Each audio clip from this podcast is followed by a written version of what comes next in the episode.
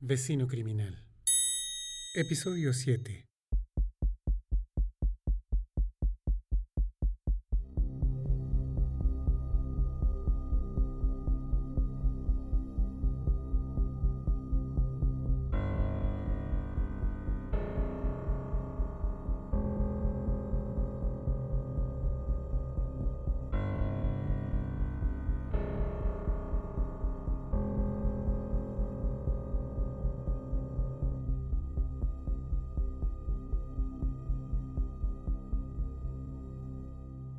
Ya había colocado todas las piezas, las necesarias para que otro las tomara y las comenzara a juntar. Pero además, se necesitaba ser la persona apropiada. Uno conoce gente en la prensa. Sabe que hay algunas que darían un brazo, una pierna, un riñón por una exclusiva. Cada pieza cada indicio, cada evidencia, esperaban por esa persona. Pero habían sido días tranquilos. Mi vecino no daba muestras de querer salir de la casona Manríquez por un periodo suficientemente largo. Yo necesitaba hacer los últimos ajustes, revisar los últimos detalles antes de largar lo que sería una avalancha irresistible de emociones, juicios y sentimientos. Estaba un poco frustrado. No me gusta pasar el tiempo así, esperando. Es la oportunidad para que se filtren pensamientos desagradables que paulatinamente van colonizando la mente hasta debilitar el cuerpo y tumbarlo, dejándolo sin ganas de hacer nada.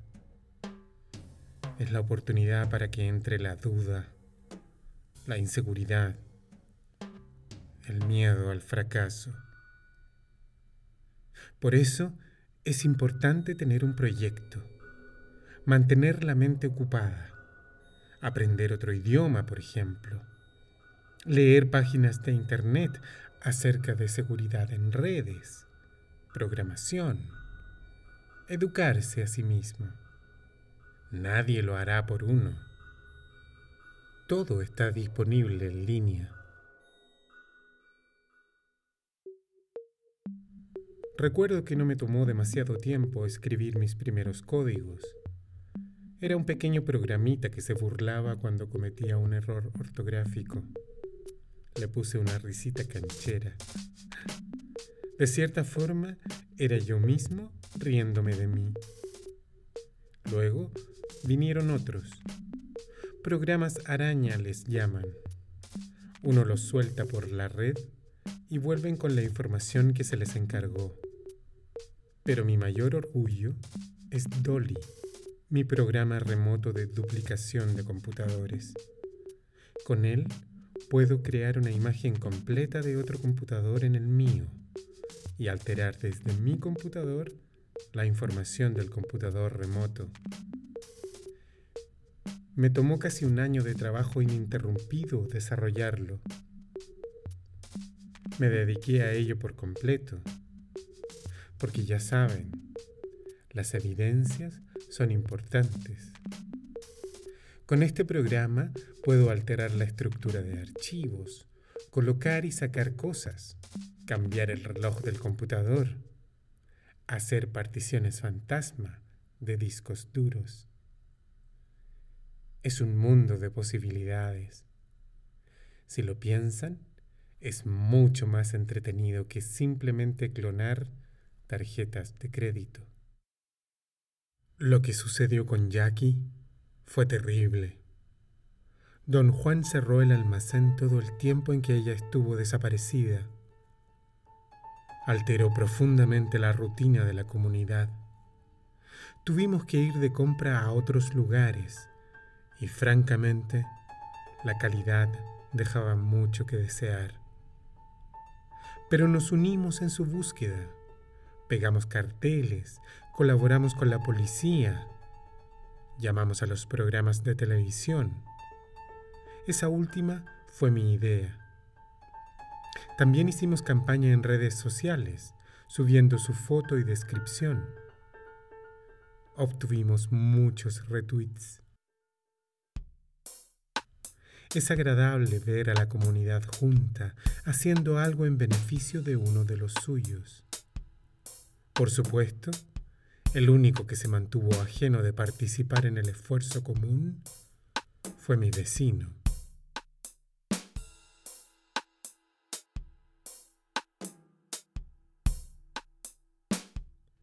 La espera me tenía un poco ansioso. Usualmente me siento cómodo sin salir de mi casa, rodeado de mis cosas, mis recuerdos, mis lindas ventanas al mundo. Pero vivir por mucho tiempo en el punto crucial de un plan, esperando, esperando, no es bueno. Salí una mañana a tomar aire.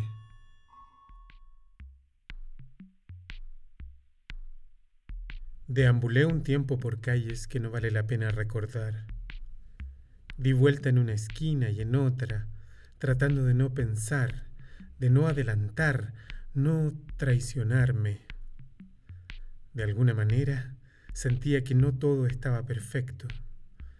Si bien todas las piezas estaban puestas ahí en su lugar, no podía evitar sentirme inseguro respecto del resultado.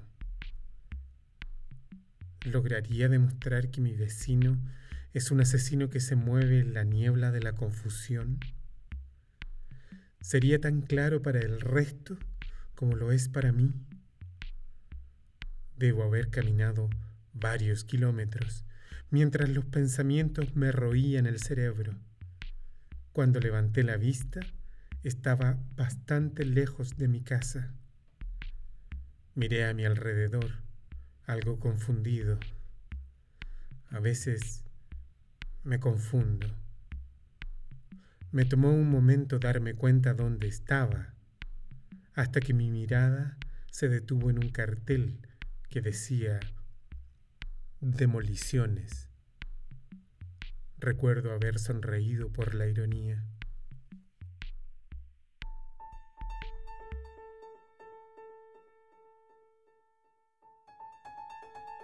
Jackie no tenía Facebook o Twitter o cualquier cuenta en redes sociales. Educada por su abuelo, ella sufría los prejuicios de una mente de otra época. Como un viejo león, don Juan protegía su camada. Alimentado por los reportajes sobre bullying, grooming, sexting, y otras áreas oscuras de la interacción digital, don Juan había establecido un régimen estricto de uso del computador. Tal vez eso la hacía ser más ingenua que sus compañeras. Después de todo, él no podía estar siempre con ella, a menos, claro, que se hubiera dejado el pelo largo y vestido un jumper de colegio para acompañarla cada día hasta el liceo.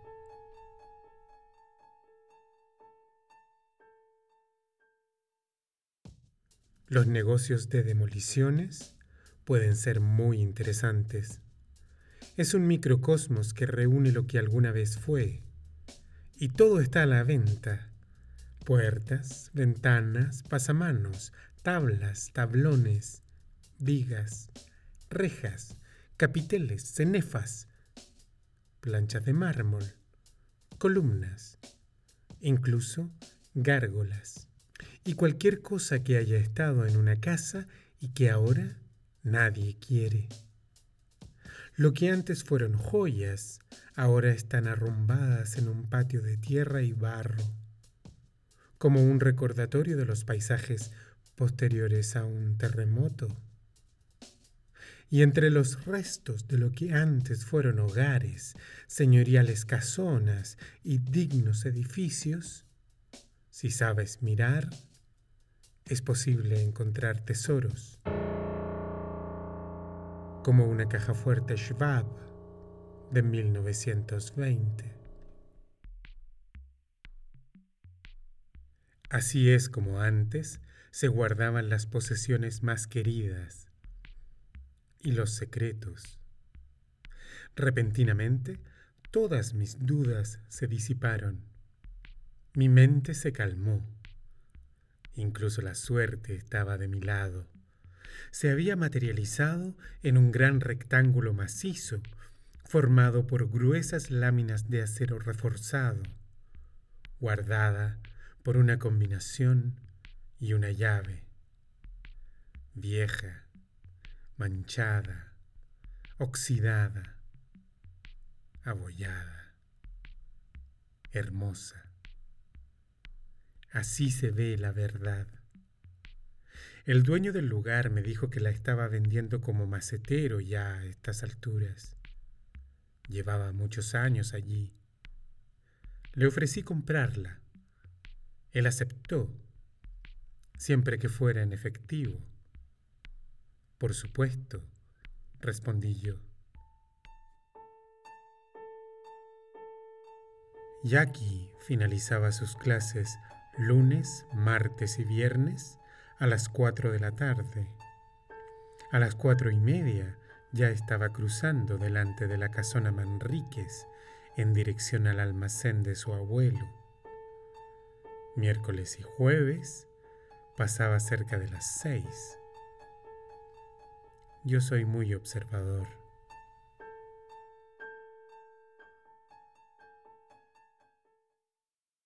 La suerte me había dado una oportunidad, pero me proponía una dificultad. ¿Cómo transportarla? No puedo contarles cómo solucioné ese problema lo entenderán más adelante. Y entonces un nuevo golpe de suerte. Era la madrugada de un día de semana. Yo estaba de guardia delante de mi computador, como siempre, vigilando los movimientos digitales de mi vecino. Algún surfeo por páginas de redes sociales, algunos correos de trabajo, algunos videos porno. Nada fuera de lo usual hasta que recibió una llamada por teléfono. Yo había abierto su micrófono para escuchar sus movimientos y así obtener una dimensión completa de sus actividades. Ya no prendía la cámara.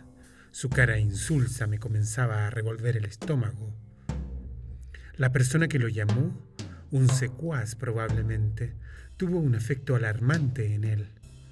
Después de que cortó, escuché sus pasos por toda la habitación. Apagó el computador. Me asomé por la ventana. Las luces del segundo piso se fueron apagando una tras otra. Iba a salir.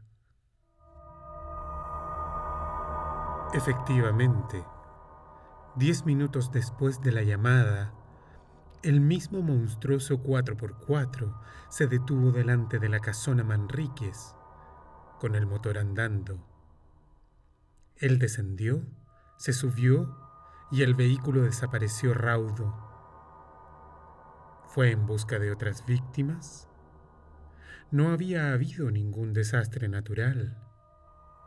Eso fue extraño, pero no perdí demasiado tiempo en considerarlo. Fue un riesgo. Sin embargo, debía aprovechar la oportunidad.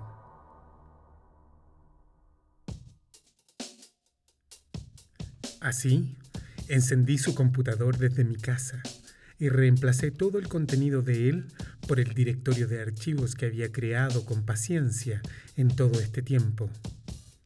Mucho de ese directorio era copiado en forma intacta. Ciertos detalles, sin embargo, fueron de mi autoría. Los necesitaba para forzar la mirada de las autoridades, para llamar la atención de la comunidad Mientras los archivos viajaban desde mi computador hacia el de él, me preparé un té.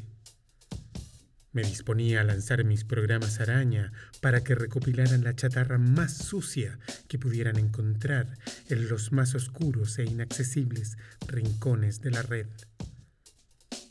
Se necesita estómago para exponerse a eso.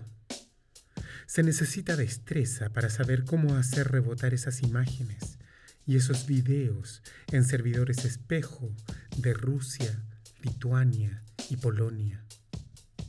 Y nodos fantasmas en Corea, Tailandia, Estonia. Haces eso para que no puedan rastrear eso de vuelta a ti. Pero para pasar desapercibido mientras se recolecta y almacena esa chatarra, se necesita ser muy hábil, cosa que dudo que mi vecino sea. O por lo menos, así debe parecer.